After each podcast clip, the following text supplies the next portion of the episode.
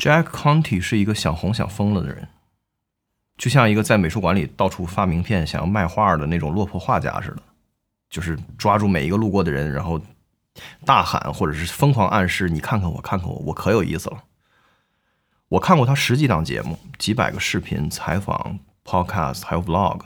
他那些 vlog 就像是那种对着镜头滔滔不绝的自白，然后夹杂着密集到让人窒息的用来就是炒热气氛的那种小特效。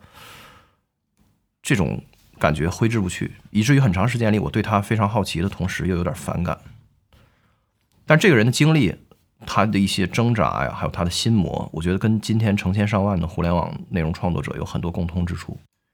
当然了，我在这里要谈论的内容创作者这个人群是个我自己非常主观的范畴，只包括我自己认同的，并且我认为是最恰如其分符合这五个字儿的这个狭义概念的人。就是在互联网所有的那些就是用互联网创作内容的全部人口里面，肯定它只占非常小的一部分。另外就是有一些特别老生常谈的东西，比如什么平台对创作者的压迫呀、算法对于内容的规训啊，这些 cliche 我在这里也不会再展开讲。我想讨论的更多的是一些内容创作者心里的事儿。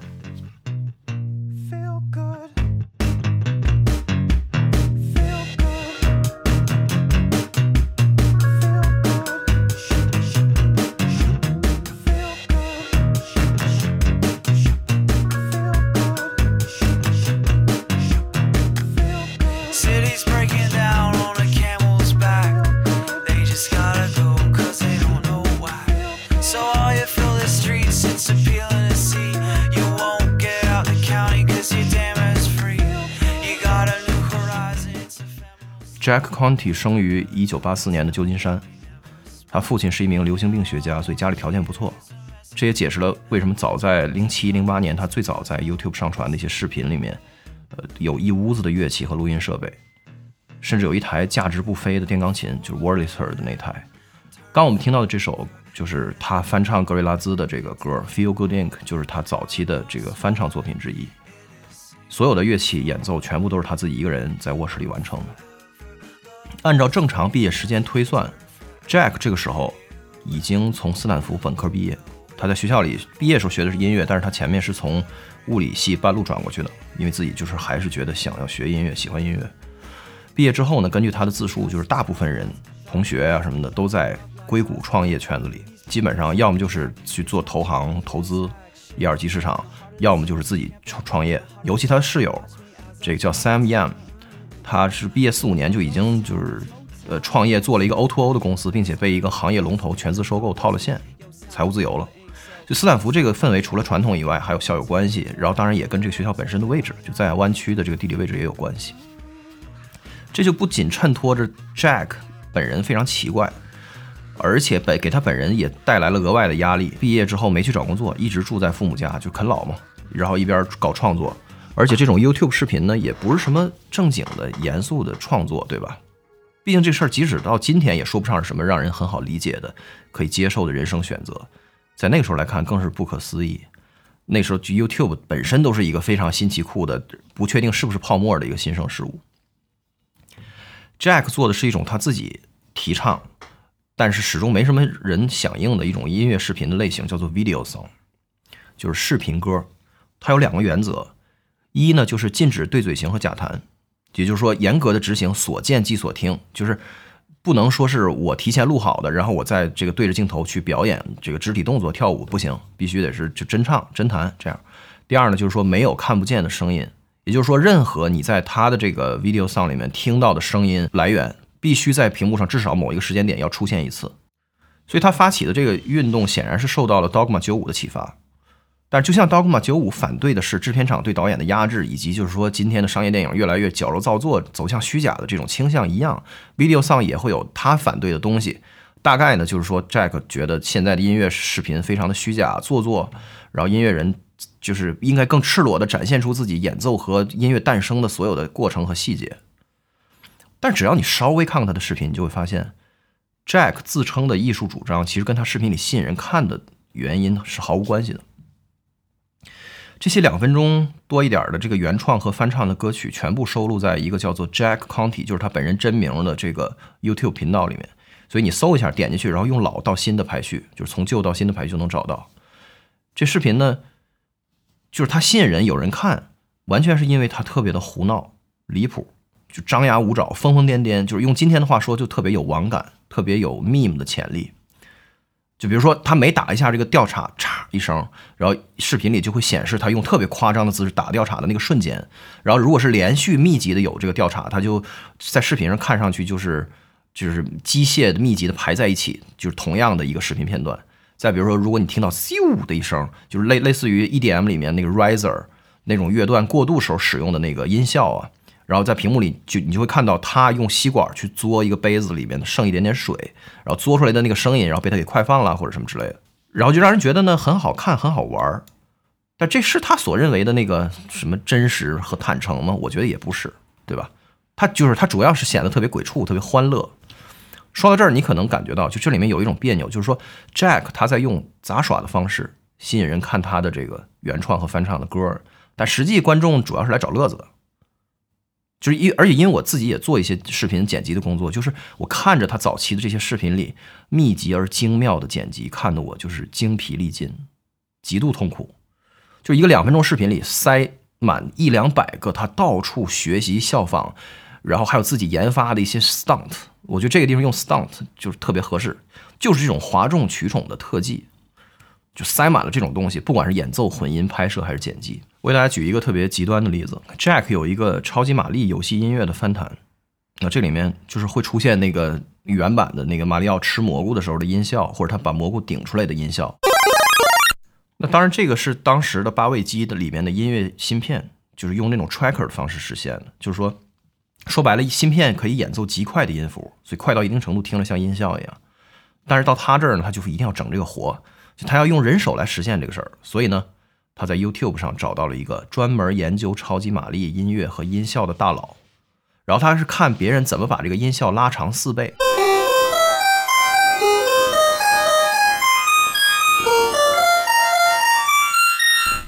然后把里面这些密集的音符八谱给扒下来，再照着这个谱子用这个很慢的十六倍的慢速弹出来。哎，然后再用变速不变调的快放给它缩短。所以它的这个翻弹的成品是这样的。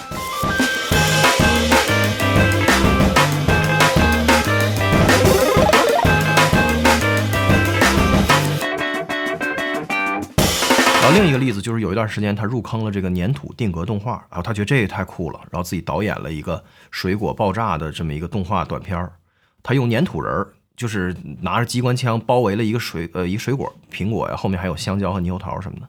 然后一点一点的把这个水果给捣碎捣烂，最后变成一滩烂泥，然后再惊醒一个机器人，机器人又把这个粘土人又给打爆了，就是拍了这么一个东西，然后看了以后你会觉得很绝，就是很好笑，一共是三分钟，他为了做这个用了两周时间，每天十个小时，一帧一帧的定定格动画拍摄，就是拍这种静态的照片嘛，然后拍了六分钟。剪辑剪掉一半，剩下三分钟，然后又花两周时间学习音效设计。他就看网上别人说，说是可以用 Pasta 做这个打击感特别强的那种拳拳到肉的音效，就是啪啪的那个声音。然后他泡了一大盆的 Pasta，然后拿拳头往里面打，然后把这个动作给录下来。哎，等等吧，还有爆炸子弹，所有的激光的声音，什么都要自己来实现。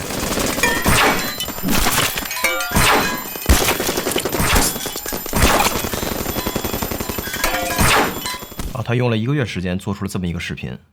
一共十万播放，十二年以后的到今天累计了一共二十六万的播放。就你可以想象这几年时间里面，Jack 这个人的精神状态是相当差的。就一方面这种程度的投入和约等于零的这个 YouTube 广告的回报，对吧？这个经济问题我们可以先放下不谈，但我就说这里面首先有一些特别严重的认知失调。你看啊。Jack 做这种 video song，跟我们今天所说的什么，比如鬼畜区的 UP 主或者乐子人做的那种玩梗的视频，我觉得是不太一样的，对吧？他用的这种格式做了很多原创歌曲，然后这些歌呢本身一点也不可笑，就是 not supposed to be funny，很多歌都是剖析自我呀，唱的撕心裂肺的，就是我感觉他那个时候受到那个零零年代的这 emo core 就情绪盒的潮流的影响挺大的。然后这些歌大体都能放进那个时代，就是 MySpace 时代的独立摇滚的范畴。但如果你翻翻评论区，你会发现其实并没有人把他的音乐当音乐来 appreciate，大家主要是觉得很欢乐，以及就是这个 YouTuber 很有才，就是说不是你的歌如何感动了我。我感觉他与其说是一个 musician，不如说是某种网络杂耍艺人，就像街头卖艺的那种感觉。他需要消化里面的这种错位，是他面临的一个功课。很多年过去以后，Jack 回顾自己早些年曾经这样，就是照葫芦画瓢的学他很羡慕的别的成功了的独立音乐人的那个成功的过程，就是他先自己用网络吸引一些粉丝，然后一边线上用 iTunes 售卖音乐，然后一边线下自己就是自费开车穷游，就是去 DIY 自己的巡演。然后企图用这个线上线下这两种收入来养活自己，但是一方面呢，就是他的这种音乐的长处，往往会体现为视频的播放量，而转化到他说，哎，这个这首歌已经上线 iTunes 了，大家去买，这个转化到数字专辑的销售转化率不太理想。另外一方面呢，就是他的巡演就根本没有人看，就是他的网络关注远远不足以支撑到，就是说他去一个城市，哪怕是那个城市里最小的场地的演出。有一次，他在一个酒吧开演，他回忆就是现场一个观众都没有，只有一个 bartender，然后他对着酒保演了半个小时，然后 bartender 一看你没有客人啊，自己就走了，然后留下他一个人面对着自己的这个存在主义危机。这样的 Jack Conte 会认为自己是一个 musician 吗？就今天我们说 content creator，当时甚至没有这个概念。我想，如果一个人没有过任何类似的经历的话，我估计很难想象，就这也能成为一个问题，成为一个难题。就是当我们谈论一个职业的时候。当一个人审视自己存在在人世间的合理性、正当性，就拿什么支撑自己的尊严的时候，就我是个什么？就这个职业概念背后，其实有一连串的因素在支撑。这跟收入多少还没有绝对的关系，还谈不上这个。就比如清洁工和医生和出租车司机和律师，他们都没有这个认知问题，就因为这个职业是一个不假思索的正当的东西。但是，比如说呢，一个人用音频节目讲都市传说以及一些蜥蜴人的阴谋论的这么一个 podcaster，比如说，或者是呃一个孜孜不倦的用这个狙击枪就打各种东西，比如射射碎一个鸡蛋，然后打碎一个西红柿，然后用那种几千帧的那个高速摄影机录制这个东西碎裂的过程给大家看，就不同东西被子弹打碎的过程多么的绚烂，你就专门以这个为生的这个 YouTuber，比如说。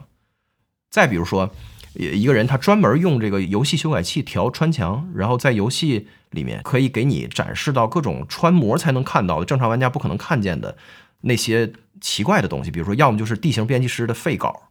就是存在在那个陆地以外的一块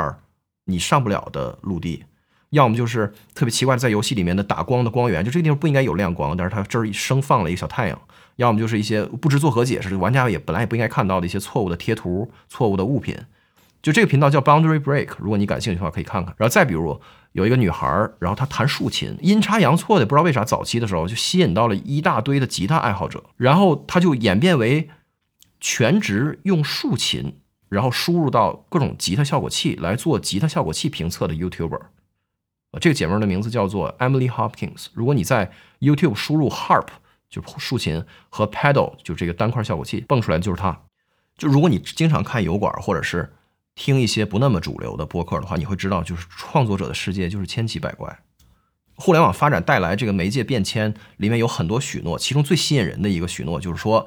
现在你可以聚集所有的长尾，就是让每一种奇怪的人找到彼此，让他们有一个容身之处。就是你只要能够找到同类的，就跟你同类的欣赏你的人，你就能安身立命，你可以尽情的舒展你自己，去追求某种你喜欢的东西，某种记忆。某种美，或者就是你可以一直做你自己喜欢的事儿，从而免于进入这个单位啊、公司，就传统社会分工，免于去内卷和这种乏味的生活，对吧？然而，这些怪人要面对很多很多跟上班族完全不同的新的问题，比如说他的亲友、他的受众，就是或者整个这个社会，就最重要的是他自己，就如何看待自己的问题。比如说，一个人做一件事儿，首先是经济上的可持续性。然后是这个行为本身的正当性，比如说是你全职在闲鱼上倒腾打火机，经济上是可行，但是感觉正当性上好像差点意思。就比如说你爸妈、你家人可能会担心你，还有就是这个社会赋予你做的这个职业的声望是有高有低的。我想起当时有一个中国的影像艺术家叫王拓，他接受采访的时候回忆自己就是回老家长春拍摄那个自己的影像艺术作品，然后被当地的很多路人问。就是你是干啥的？完，他说我做影像艺术。然后对方说，那你搁哪个 app 做呀？是抖音呢，还是快手啊？完，他就没法解释。完，他遇见好几次，后来他也就认了。别人再问他，他上来就说我我是干抖音的。就当然了，作为一个国内外拿过奖，然后在各种业界知名的美术馆办过展览的大写的艺术家，对吧？狭义的艺术家，消化这个事儿肯定也不难。因为影像艺术艺术家这些事儿是就书名号是真的，这个正当性背后有一整套的支撑，就是有它是一历史悠久的一个学科，对吧？然后它有一个稳定的产值的行业，就有藏家、有美术馆啊，有这个整个这些 institution。然后艺术本身是高雅的、严肃的，这些共观念的共识，这都是已经存在了的。所以他消化这个事儿可能没那么费劲，但是相比之下，内容创作者就像是。或者是哗众取宠，或者是昙花一现的一些互联网泡沫，就是毫无意义的。每个人可以成名五分钟。就事实上，大量的内容创作者都跟 Jack 一样，就这人可能最初想做一名歌手，或者是想做一个动画设计师。然后，但是他在做视频、分享技巧，然后讲述自己的这个一些故事啊，或者克服一个困难的一个过程的时候，哎，吸引到一群受众。然后就是他讲的非常好。然后他就卡在这儿，一直做这个事儿，而没有去做他最初想要做的那个，去追求的那个理想。然后就在这儿每天振振有词的分享什么动画制作技巧啊、音乐制作技巧，然后很多人从中受益，然后喜欢上了这个人。但是呢，就是从这个工业的体制视角来看，就也许这个人就是什么正经项目也没做过。那往负面一些说呢，他就是一个 faker，一个 imposter。imposter syndrome 这个词儿。叫冒名顶替症候群，或者叫骗子综合症。我听到的最多的用这个词儿的人就是 YouTuber，就是他们在说自己。我我至少见到五六个 YouTuber 说这个话，就是因为这种心态爆炸的原因，然后要么就是停更了，要么就是精神崩溃了，或者酗酒了，可能什么等等。就是说，My imposter syndrome is burning。就这只是众多的那个内容创作者心魔中的一个。他大概意思就是说。比如说你从来没有拍过电影，对吧？那你跟这儿滔滔不绝的懂电影，都被你给懂完了，你算个什么东西呢？啊，就这种念头，大量的 YouTuber 深陷其中，就是时常觉得自己没有本事，没有真东西，然后却要一直假装，而假装就是自己的工作。然后自己的受众要么就是把自己想的过于好了啊，要么就是自己的频道好像整个建立在一个误解和一个 pose 上啊，实际上自己就是一个硬挺着装样子的废物。我们说回到 Jack。就是他在音乐事业上原地踏步，然后在这个 YouTube 上为了涨粉啊，吸引人去买他的那个 iTunes 的单曲，绞尽脑汁。就在这个时候，他遇上了自己的创作上的一个一生的搭档，也是他生活中的伴侣，就是这个 Natalie Dawn，就是他的女朋友，也现在的妻子。他俩是斯坦福的本科同学，但是应该是在毕业以后才在一起的，如果我没搞错的话。Natalie 加入了 Jack 的视频创作，就两个人开始最开始合作，然后有特别大的起色。Jack 有连续几首歌请 Natalie 来负责演唱，还有弹贝斯，然后这些视频就比原来他自己做那个都受欢迎很多，然后连续几个播放量都破百万，然后两个人就顺势组成了一个二人乐队，这个名字叫做 Pomplamoose。Pomplamoose 是法语的 grapefruit，就是葡萄柚这个水果这个单词的谐音。This is our first collaboration video, and it's a combination of my music and Natalie's music. And that's all. Oh, you make this song flow,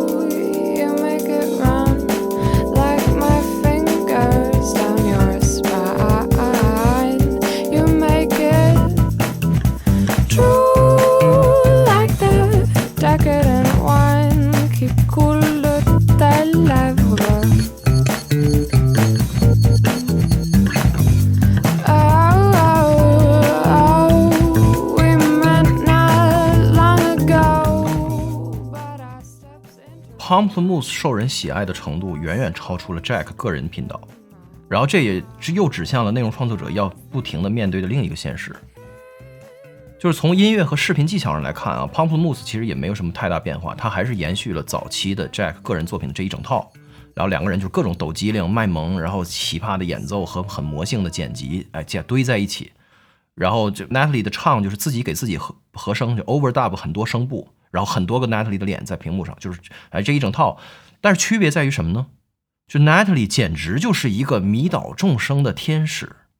就是他那种非常非常甜美的嗓音，然后音准也特别好，然后他是特别擅长那种低音浅唱，表现力特别棒。因为他小时候家人是外交官，所以他小时候在法国和比利时生活过几年，所以法语还很流利。所以他们翻唱了很多的这个法语歌。更重要的是，就是她不仅长得漂亮，而且她跟镜头特别亲亲和，就是他随随便便就能拿得出那种别人可能努力练了好久还做不出的那种特别自然的表演，就或者说是很自然的营业的那种状态。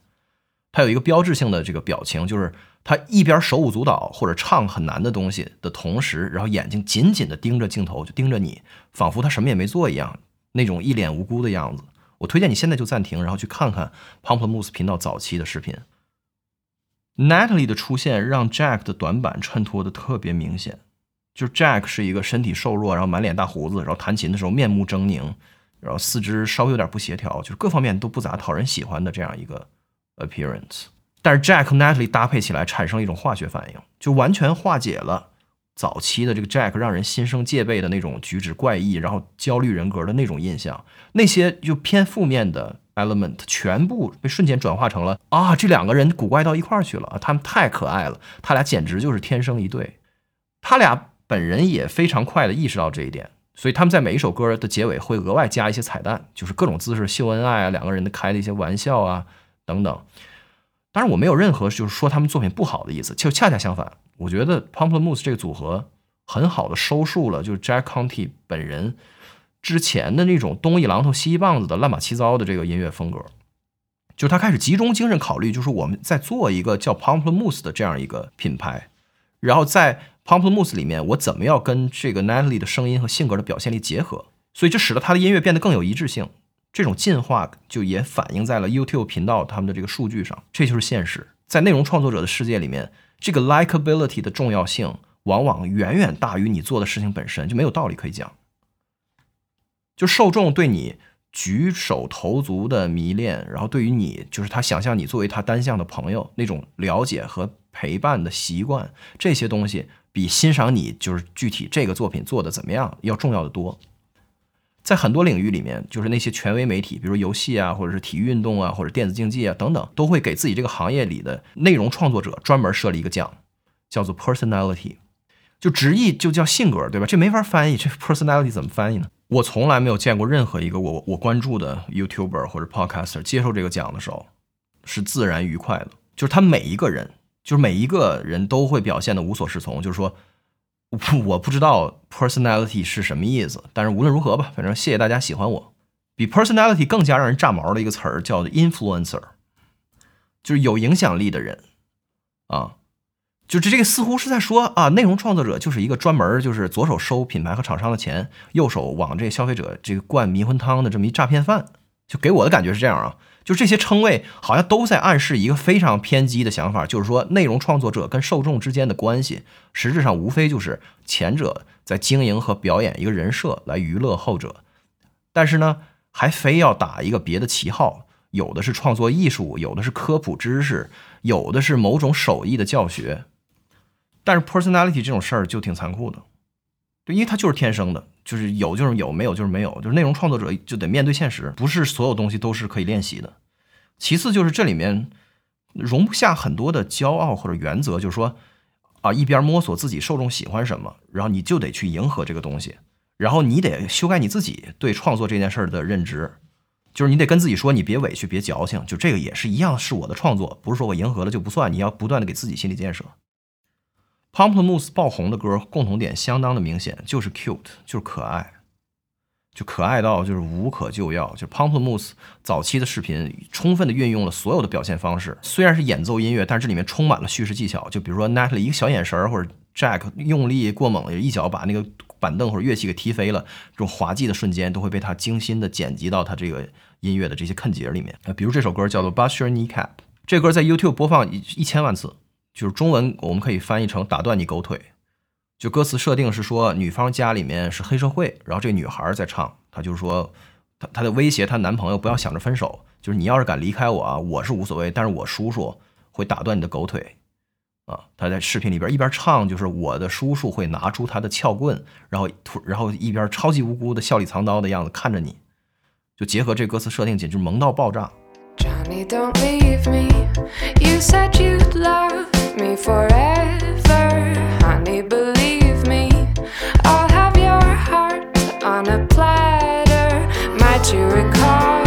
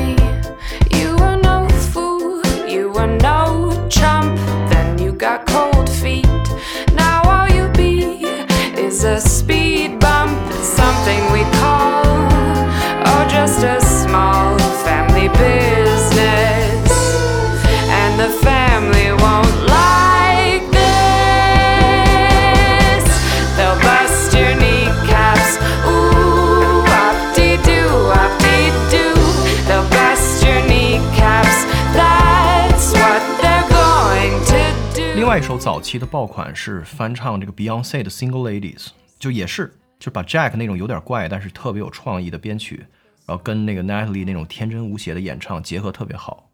All the single ladies, all the single ladies, all the single ladies, all the single ladies, all the single ladies, all the single ladies, all the single ladies. Put your hands up, up, up, up in the club. I just broke up,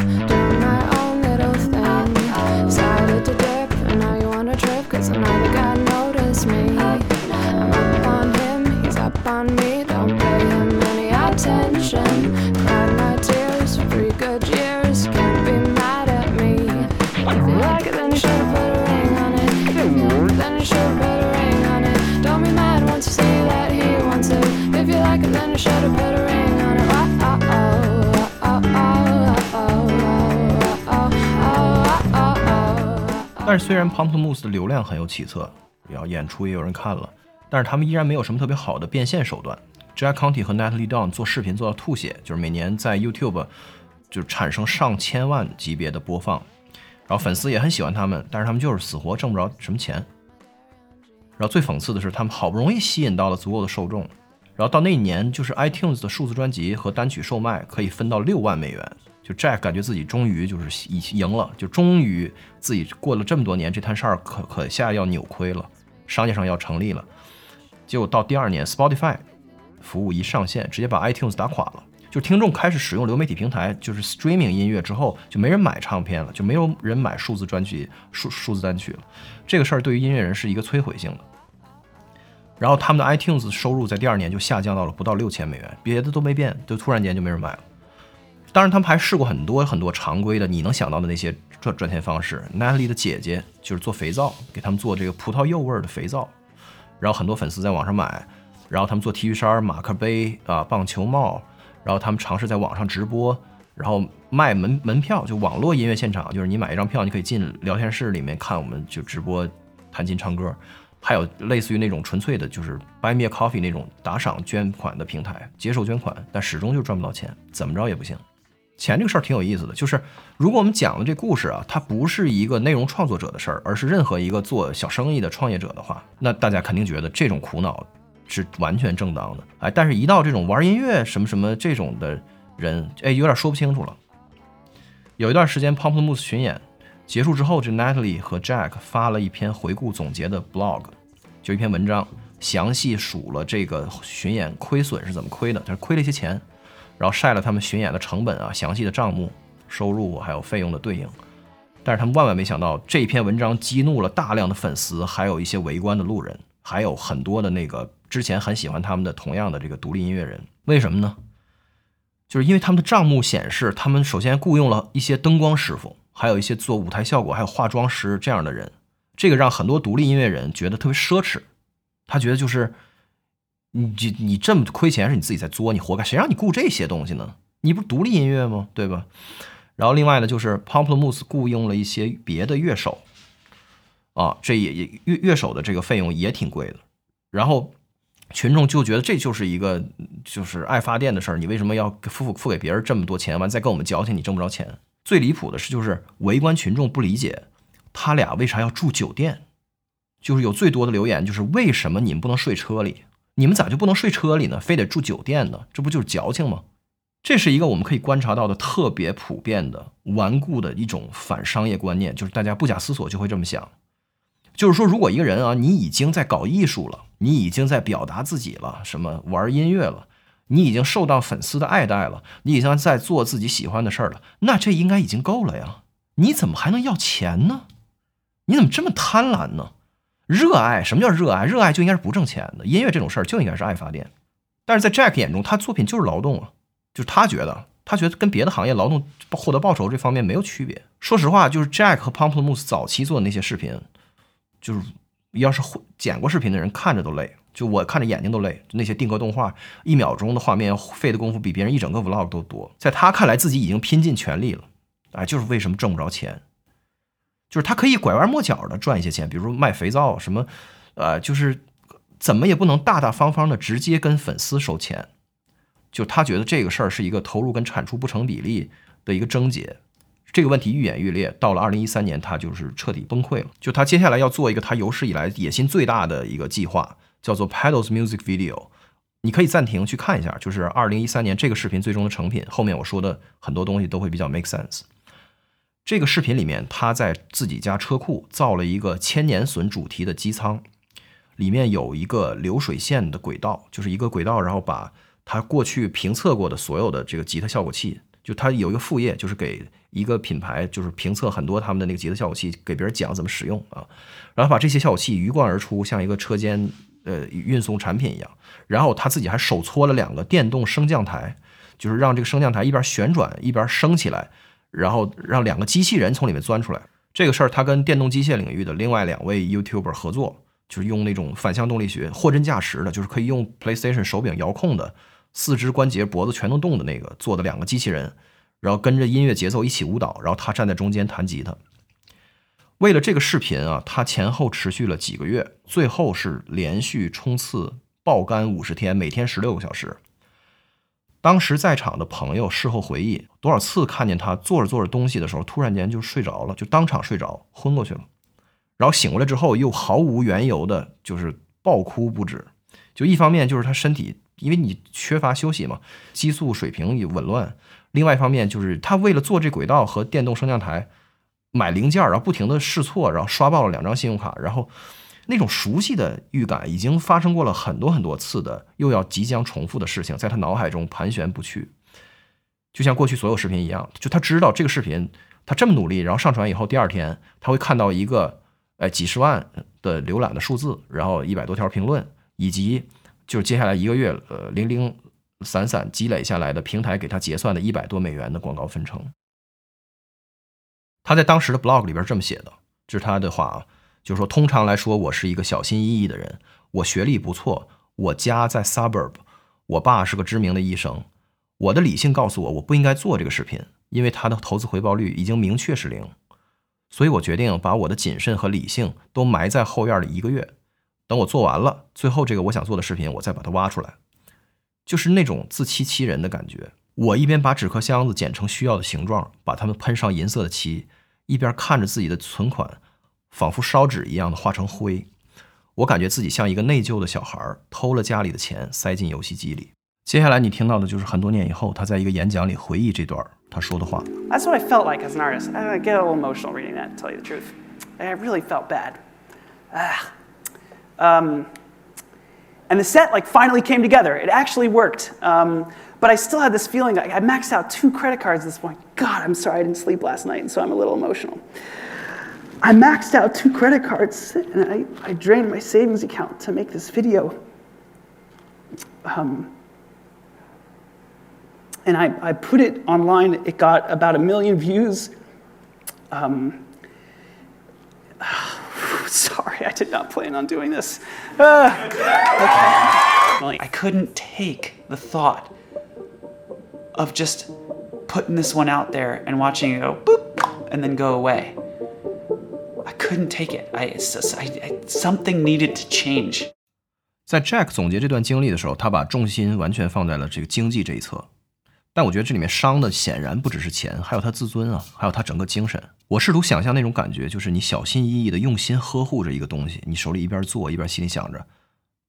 这东西做了也白做，那是一种什么感觉？就是，但是他的转折也就发生在这个时期。做这个视频的过程中，他找到了已经财务自由的这个本科室友，他老同学 Sam Yan，然后他对对方说了一个自己想了很久的设想，然后他们一起创办了 Patreon。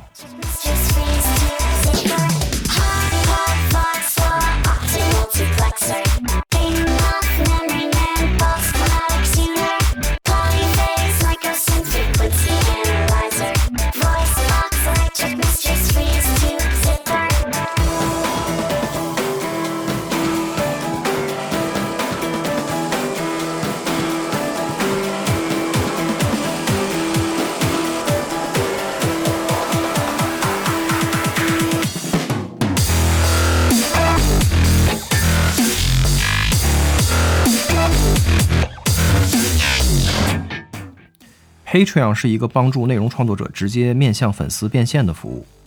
简单说就是，创作者按照比如每个月几美金、一美金、十美金这样不同的档位，或者是每一期播客、每一个视频这种叫 per creation，啊几美金这样的方式接受粉丝的赞助，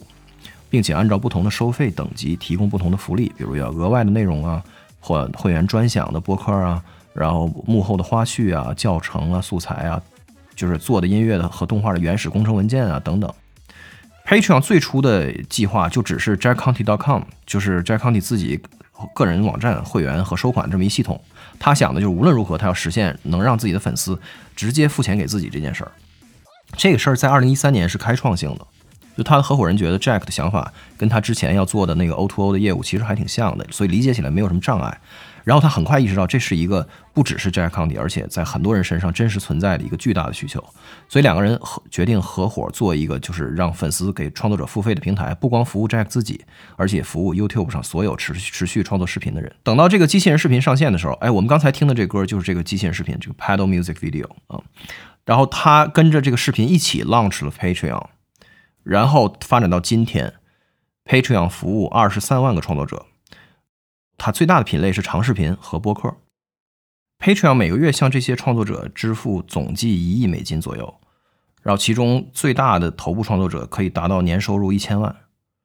成立到现在十年了，Patreon 累计支付了三十五亿美金给创作者。二零二一年他们的那个最高的一轮估值的融资估值是四十亿，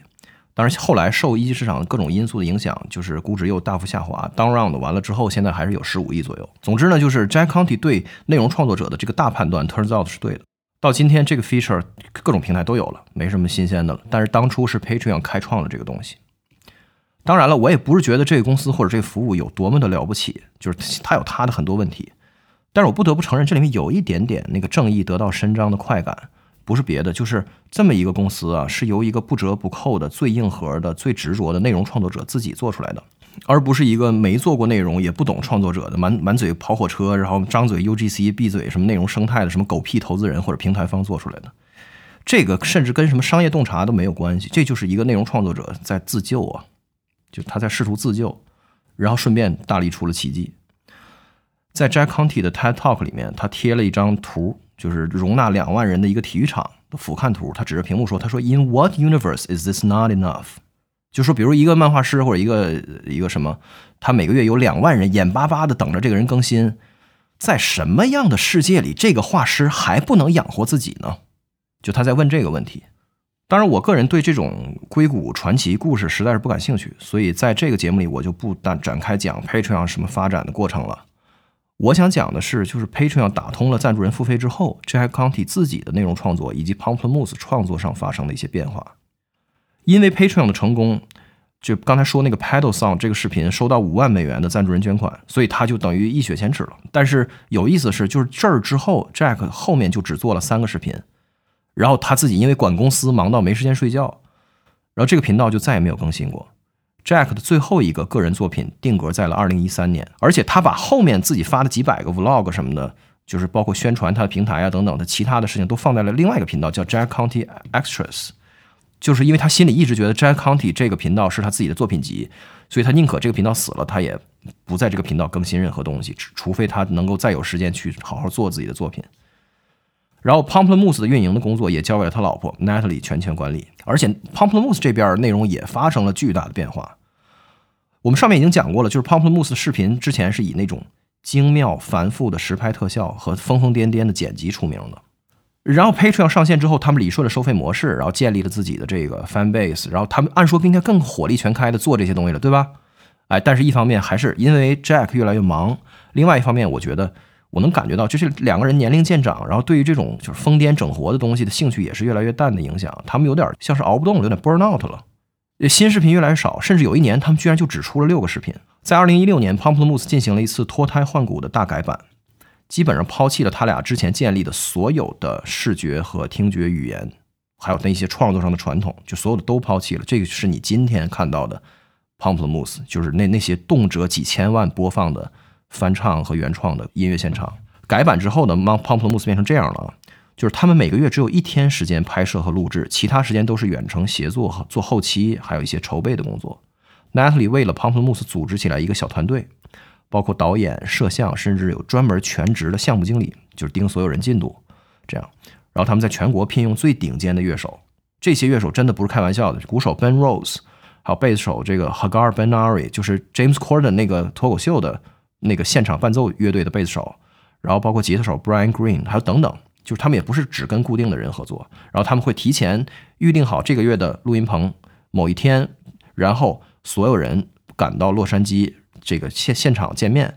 然后乐手甚至都是彼此第一次见面，大家集中精神用一天时间，然后头脑风暴排练，现商量怎么弹，一会儿怎么编怎么弹，然后九十分钟定稿一首，九十分钟定稿一首，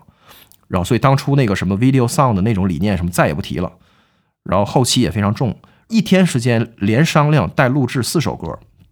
包括同期录音和现场八个摄像的机位，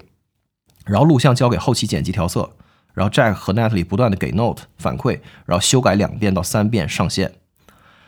在他们分享的这个后来的这个 Pomplamoose 成本结构里面，你可以看到啊，这个视频拍摄和音视频后期的费用甚至超过了雇佣乐手劳务费几倍。最最大的一块成本项，因为乐手只需要一天，就是他们只用那一整天连排练带录音，但是其他的工作人员需要更多的工时。如此下来，Pomplamoose 变成了一个无情的产能机器，就是他每年五十二周风雨无阻，就是在疫情之前，每周上线一个新的翻唱或者原创音乐视频，然后同时这些音乐也集结成了专辑，然后发在所有的流媒体平台，Spotify 啊这个那个。然后从二零一六年起，Pomplamoose 开启了就是过去十年 Jack Conti 把自己熬到精神失常、发疯也没能实现的数据增长。到二零二零年，Pomplamoose 的订阅数超出了一百五十万，现在是一百七十万。YouTube 的播放量接近九千万，就是大他们之前呕心沥血做那种 video song 视频时期最好成绩的三四倍都不止。而且收入呢也取得了飞跃，就虽然他们没有公开过总数，但是他们公开过那个结构。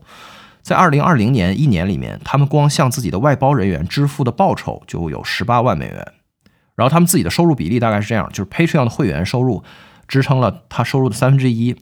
然后 Spotify 等等这些音乐流播平台，随着时间积累，这个是被动收入越来越多啊，每年都比上一年多，然后也占了三分之一，然后剩下三分之一来自各种版权授权，还有粉丝向的衍生品，然后他们很少巡演，就几乎就不怎么巡演啊。对于 Pomplamoose 的老粉而言，这个改变其实很奇特。如果你是一个零几年开始看他视频到现在的人，你会觉得说，哇，自己眼看着这两个小疯子长大了，就两个亚逼变成了特别现实的、务实的专业人士，甚至是商务人士。就他们的音乐没有了所有的那些过去那些奇思妙想和语不惊人死不休的那些东西，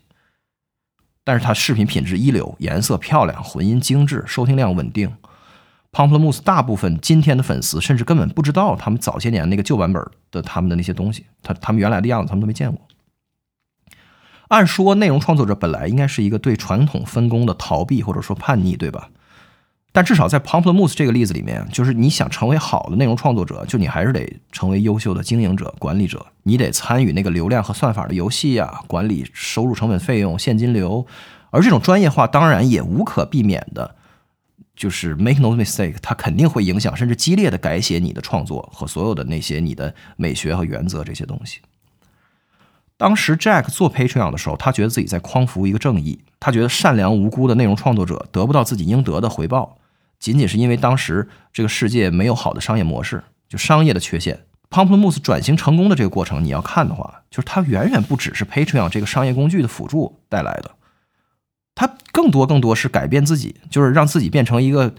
就是十年前自己有点瞧不起的那种 business guy，而且要打起精神来成为卷王，就是把自己的这个 business machine 运转到极致。Jack 和 Natalie 彻底转型成为时间管理大师和商业精英，然后他们把 Pamplemousse 这部商业机器运转的丝般顺滑之后，Natalie 自己的音乐事业也发展起来了，就是他 solo 的三张专辑，然后有个人个人的巡演，签了大的唱片公司。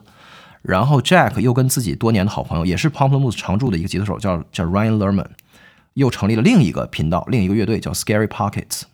然后大量的跟新歌手、新进的歌手合作，就是相当于那个乐队没有主主唱，主唱是轮换的啊。然后到今天，Scary Pockets 的订阅也超过一百万。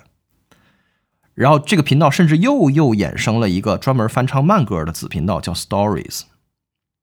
然后在此之外，Jack 还做了一档专门访谈内容行业的关键人物的一个播客，叫做 The Creator Economy。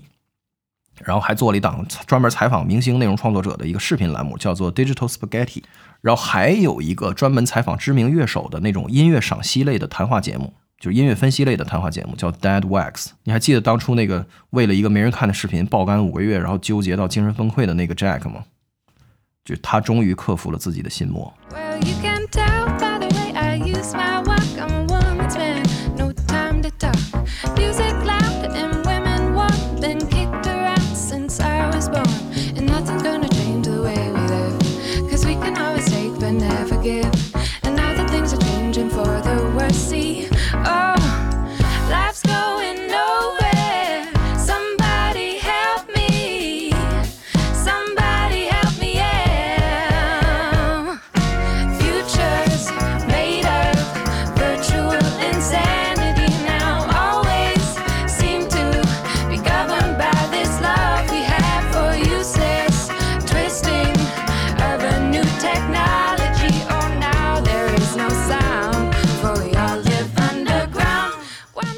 作为一个歌迷啊，我想谈谈我对 Pamplemousse 的音乐的看法，主要是对他们后来这部分，就是这格局打开、取得商业成功之后的这部分音乐。最近几年，Pamplemousse 找到的一个超级的流量密码是翻唱 Daft Punk。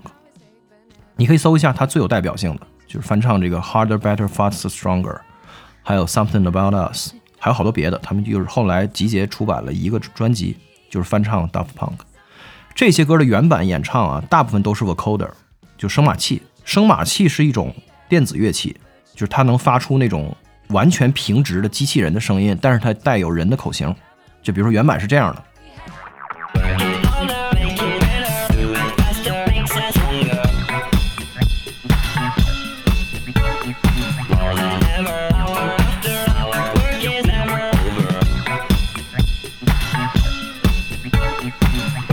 然后 Natalie 翻唱的时候啊，他提前练了两个礼拜，然后把整个这个歌拍速降一些，主要是解决换气的问题，他换不了气。然后最后成品里面，他用人肉演唱了整首歌的 vocoder。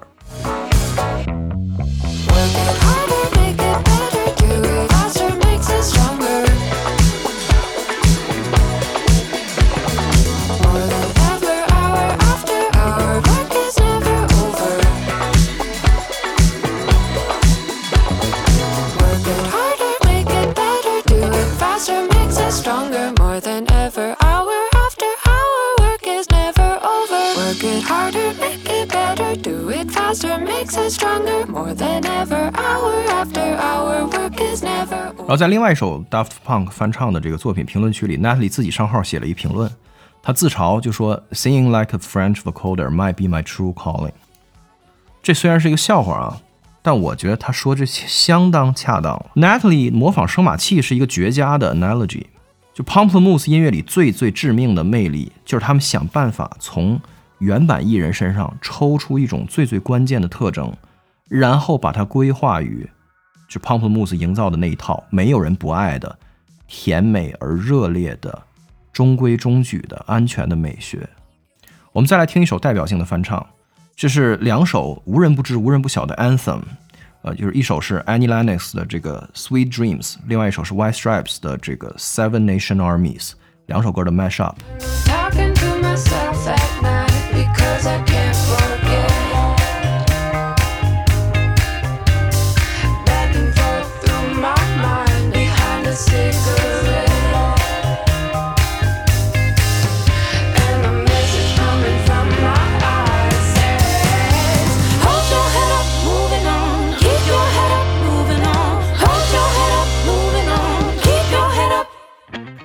哎，如果我在在这儿都放了这么多铁证如山的流行金曲之后，然后我又要泼凉水，说这 Pump Moose 在艺术造诣方面依然很有限的话，肯定有一些朋友受不了，就是觉得我是一个这个酸腐文人，对吧？人民群众喜欢东西，就流行就是正义，这时候讲艺术，你不是矫情吗？但我还真就想在这儿分辨一下，我想分辨一下，比如说 Pump Moose 和他翻唱的这些音乐史上伟大的乐队们，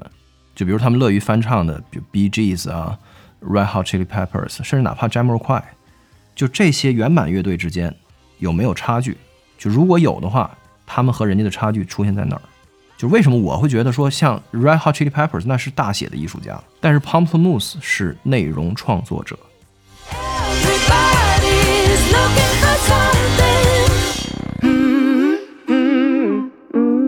我认为这个差距体现在就是这种悦耳动听的满足感里面，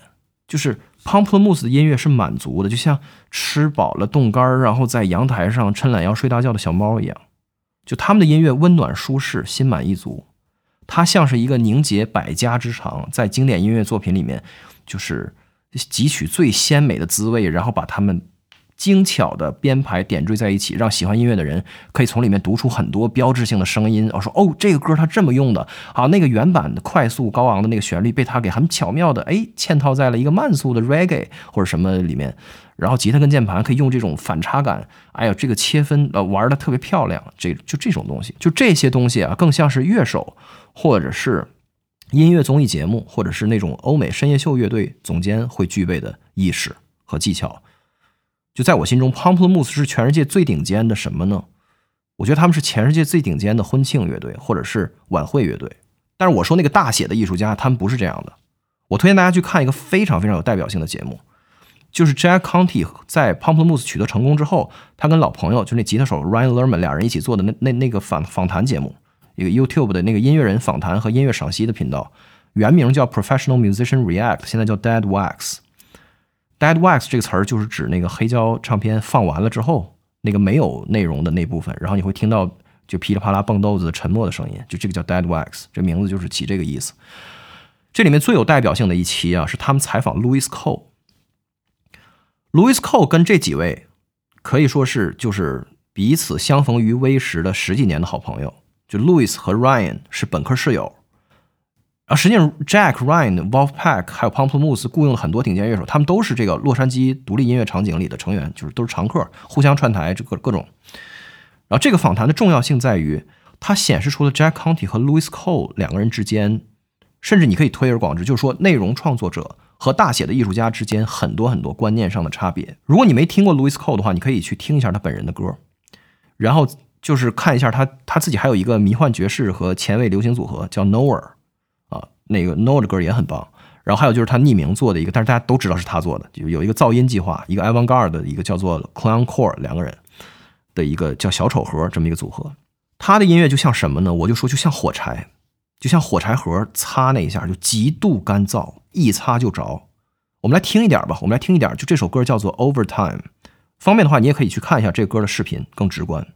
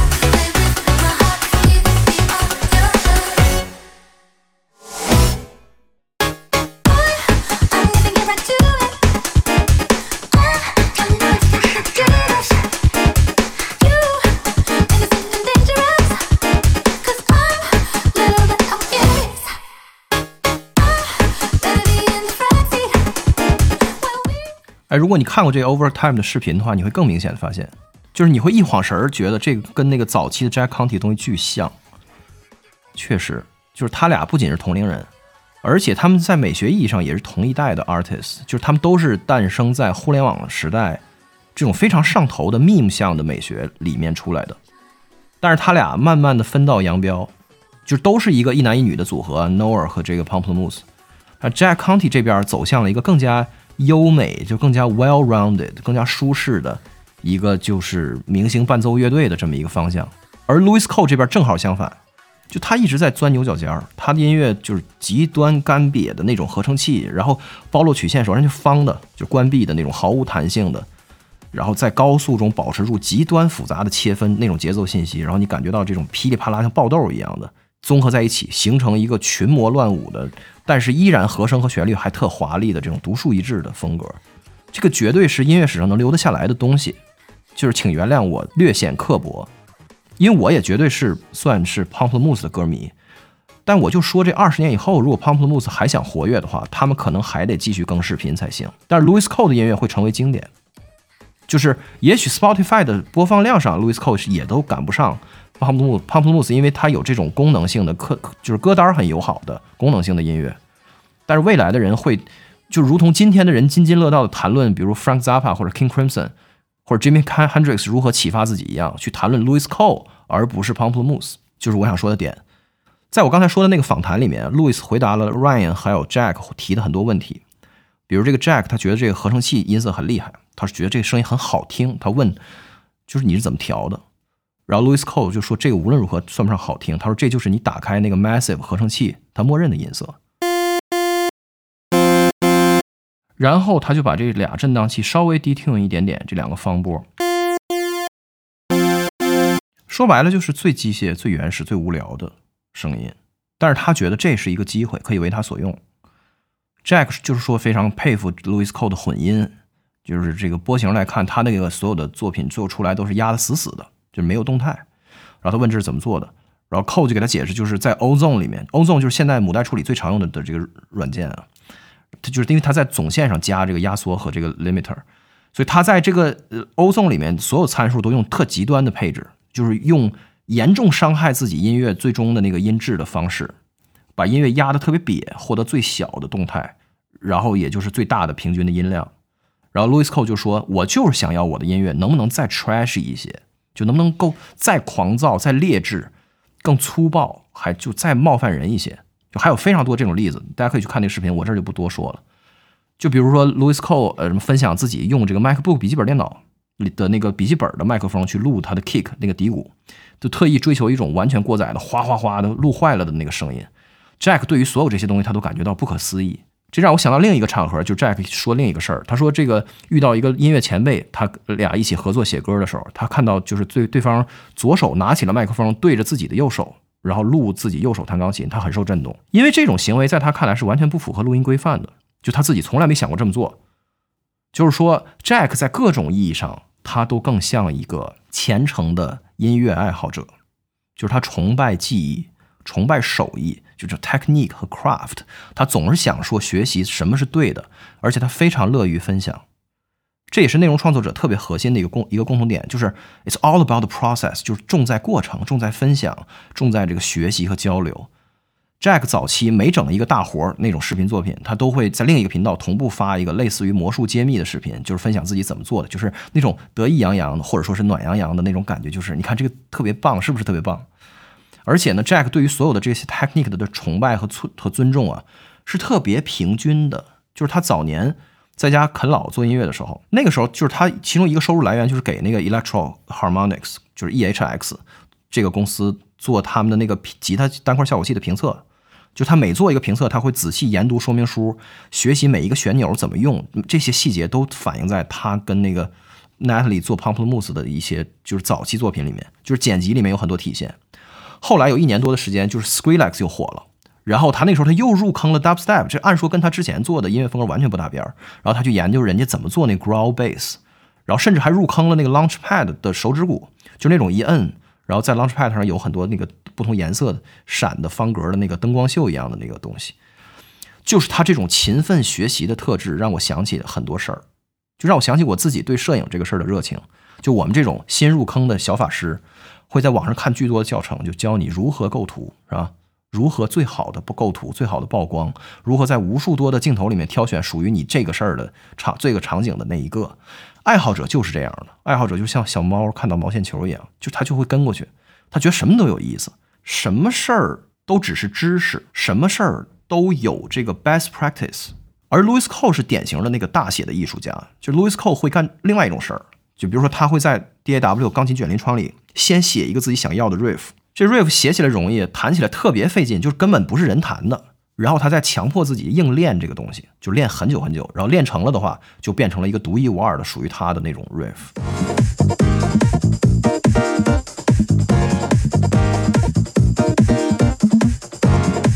在这个访谈里面，Ryan Lerman 有一个观点，他正好说反了，很有意思。他说他特别羡慕 Jack 和 Louis 这两个人啊，他们都是物尽其用的人，善用工具的人。他正好说反了，就在于 Louis Cole 这十几年啊，他只用自己那一套鼓和一个破破烂烂的 MIDI 键盘，和用就是最主流的这个 VST 的的这个合的合成器的软件。但是他心里有一个非常确切的他想要的东西，他只是要不得不择手段的去实现，去达到那个东西。他的物尽其用体现在那个物就是工具，但是 Jack 是一个设备党，就 Jack 有无限多的设备软硬件儿，然后在他的认知里面，这些设备的背后是美好的整个音乐世界，是无数的可能性，无数的美学技巧和经验，所以他始终在勤奋的学习。这体现在他和 Pamplemousse 的音乐上，就是他觉得就什么都是好。你看他翻唱的各种各样的风格，一会儿这样，一会儿那样，只要是好的东西都让他兴奋和满足。这个就是爱好者。和我说这大写的艺术家的区别，是角儿和票友的区别。就是艺术家在接近心里一个特别鬼魅莫测的东西，就当他得不到的时候，他做那些事儿会显得特别乖张、暴躁、扭曲、难受、令人尴尬或者满头大汗。但是艺术家会日复一日、年复一年的很顽固的去追那个东西，就不屈不挠、屡败屡战的去追求。但是票友就相反，他票友是如数家珍、眉飞色舞啊。谈论和品味所有唱段的所有作品的各自不同的精彩，然后如同这个掉书袋写小说一样，对这个所有的这个每一个大家名角的这个 technique 旁征博引，并且感到一种发自内心的满足。所以 Pamplemousse 在九十分钟里能够碰撞和定稿一首翻唱，这个过程他们真的是在享受音乐，他们在 celebrate music，就像一群骨灰级乐迷一样。过着这是他们心中最美好的生活。Celebrate 这个词儿用在这儿是百分之百恰当。就前几天我去丽水看那个马上要闭展的斯蒂芬·肖尔的摄影展，肖尔是一个世界级的摄影大师。然后这个展览囊括了他生涯最重要的那么几组作品。然后我当时一进门左转，我看他那个左边放着他年轻时代那个七零年代的他第一个大型作品叫《美国表面》。我得说他那个策展是相当相当用心的，就是他把那些。小画幅拍拍完了，洗出来也是很小的照片，看起来就相当随意的照片，然后密密麻麻的摆成几个横排，然后没有相框，但是用栏杆就是把你和那个作品拦出了一米的距离，就导致观看者看不太真切，因为那照片本来就小，你还离着有一米距离。但我觉得他这个展测的很好，就是他不仅符合肖尔表达的原意，而且很好的唤起了这个作品整体的价值。就这些照片单拎出来几乎都是乏善可陈，可能是我没有鉴赏力啊，但是对我来说就真的是这样，就没什么可看的感觉。但是连成一片，你会看到一种就是一种记录意识，一种特别随意的口语化的东西。然后在七零年代干了提前四十年干了 Instagram 的事儿，这个整体作品推动了摄影艺术本身的观念的一个突破。我站在那儿一边看着这个照片，一边听着 Pamplemousse 的音乐，然后我突然间有一个反应，就是 Pamplemousse 的音乐。跟肖尔的照片截然相反，就他每一首歌单拿出来都美妙极了，神采奕奕。但是连成一片成什么了呢？就成了一个任何一个都市的夜景、霓虹灯的光晕，成了一本 AI 生成的美国音乐史，里边全部都是乱码，没有一个字母是能看清的，就成了这么一个东西。这个就是我想矫情的那个区别：内容创作者和艺术家的区别。内容创作者是热爱艺术的人。就是他们站在教堂前，心怀前进，但是可能就因为自己就是一个朝三暮四的游客性格也好，还是才华不够也好，也不知道为什么，反正就是进不去这个教堂，所以他就心满意足的在教堂旁边租了一房子，然后做起了艺术的邻居。然后这样的人越来越多，然后他们聚在一起，他们可以跟自己热爱的东西紧紧的贴在一起，每天抬头就能看到华丽的穹顶，然后跟同好们一起分享这种美妙的感觉，感到一种由衷的幸福。然后在这个过程中，优秀的内容创作者就成了一个个的小社区的召集人。就是内容创作者，与其说在追求艺术本身，不如说他们其实是在追求艺术带给人的美好感觉。就所以他们经营一个 community，就在 Patreon 和 Discord 里面，跟粉丝们互相欣赏，搞这个什么画画或者是作曲的这个比赛，然后他来点评，然后大家互相夸奖，腻歪在一起，就把艺术当成一个柔软的沙发，在里面雇佣打滚、抻懒腰，就这种。粉丝在他身上获得 inspiration，但是这个 inspiration 不是那个 inspiration，它不是艺术灵感，而是一种一种广泛的让人心情愉悦或者积极向上的正面力量，就是这么一种 inspiration。所以这一点跟艺术家也不一样，就是很多内容创作者会有很多的 fan service，Patreon 的很多不同的付费的那个 tier 都要匹配到不同的那个赞助人的福利。就是 Jack 曾经说过，他说 Bjork 他觉得是一个杰出的艺术家，但是他不确定如果 Bjork 开 Patreon 的话能不能运营好，因为 Bjork 不爱自己的粉丝，就是他也不会为回馈自己的粉丝做什么事儿。Again，我并不是主张说一个创作者成不了 Bjork，他就是可悲的或者次要的，我只是想区分其中微妙的区别。这个在我看来是理解内容创作者作为一种特别的、特定的存在是非常非常重要的。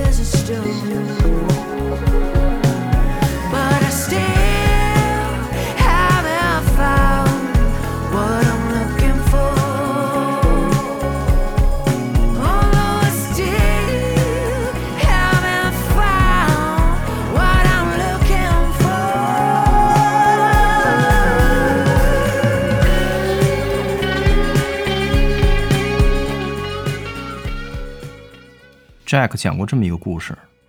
就是在他还没做出 Patreon 的时候，有一次家庭聚会，有一个长辈朋友问他，说你是做什么的呀？他说我是一个 musician。然后这个叔叔脸色一沉，握住他的手，拍着他肩膀说：“I hope someday you make it。”就很多年过去了，他还到处逢人就讲这个事儿，因为这是专属于内容创作者的一个精神暴击，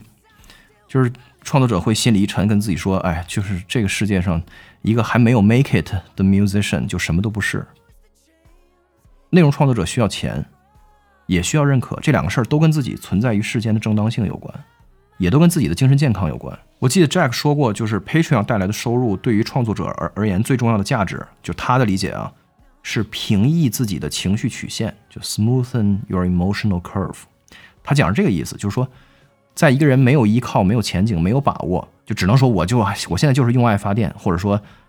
拿一些就什么我就是做着玩儿这种东西来给自己已经全力以赴在做的事情找一些借口的这种时候，人是很脆弱的。就是任何一点挫折，哪怕一一条无关紧要的差评或者一个新视频上来播放量很差，都是很沉重的打击。因为数万年的进化过程给了人这样的本能，就是我们的海马体末端有一个东西叫杏仁核，让我们把注意力都集中在那个危险的信号上。就是危险一来，然后身体会产生一种应急反应，我们会分泌肾上腺素，心跳加快，瞳孔放大，血糖提升，肌肉紧绷，然后这种恐慌帮助我们的祖先一次一次的就逃离危险，虎口脱险。但是今天却成为每一个内容创作者甩不掉的一个诅咒，就是它会让一个人早上起来还觉得自己天下无敌，然后下午毫无理由的觉得自己一文不值。在这样的时候，他看看屏幕里有一些数字，也许可以缓和一点他心里的波动。在这个意义上，钱不钱其实也没什么太特殊的，本质上它和受众的肯定、喜爱，然后同行的认可、自己认可的人对自己的认可、自己圈层里的声望一样，这些东西都是创作者存在价值的 validation。想明白这些，我意识到就是我因为察觉到 Jack 特别想红而心生反感，这感觉其实是一层遮羞布，就遮挡的是我自己的一种担忧和警觉。关于内容创作者无可避免地陷入以外界评价为食、永远饥肠辘辘、不得安宁的脆弱的境地。这就是内容创作者。你在人潮之中努力发出信号，去吸引跟自己相似的人。你为了可以长久的做自己喜欢的这一个事儿，你得防止自己沉溺在放纵的喜欢里面，以及很大程度上你需要放弃那种愉悦自我的初心。你得严守纪律，你得 harder, better, faster, stronger。你得爱自己的粉丝，给他们的回报，然后粉丝想要什么，怎么做才能让你的事儿在商业上能 work，比你自己想做什么更重要。你为了不上班，你得成为企业家，成为创业者，成为管理者，就像各行各业里其实区别不大的那些最优秀的人一样。我慢慢意识到，内容创作者的困境就只是人的困境，只是这里面有一些我不愿意承认、不愿意面对的东西。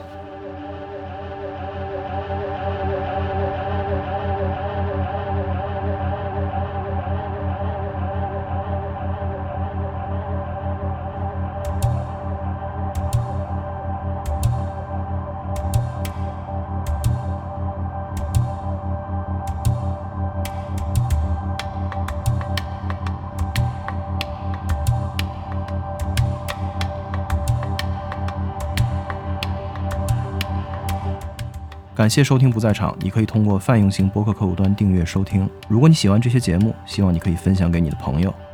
也欢迎你加入不在场的会员通讯计划，或者通过支付宝为本节目捐款，以增加它存续下去的概率。本期节目的歌单包括所有提及的链接、show notes 以及这个电台的一切，请访问它的网站不在场点 x y z。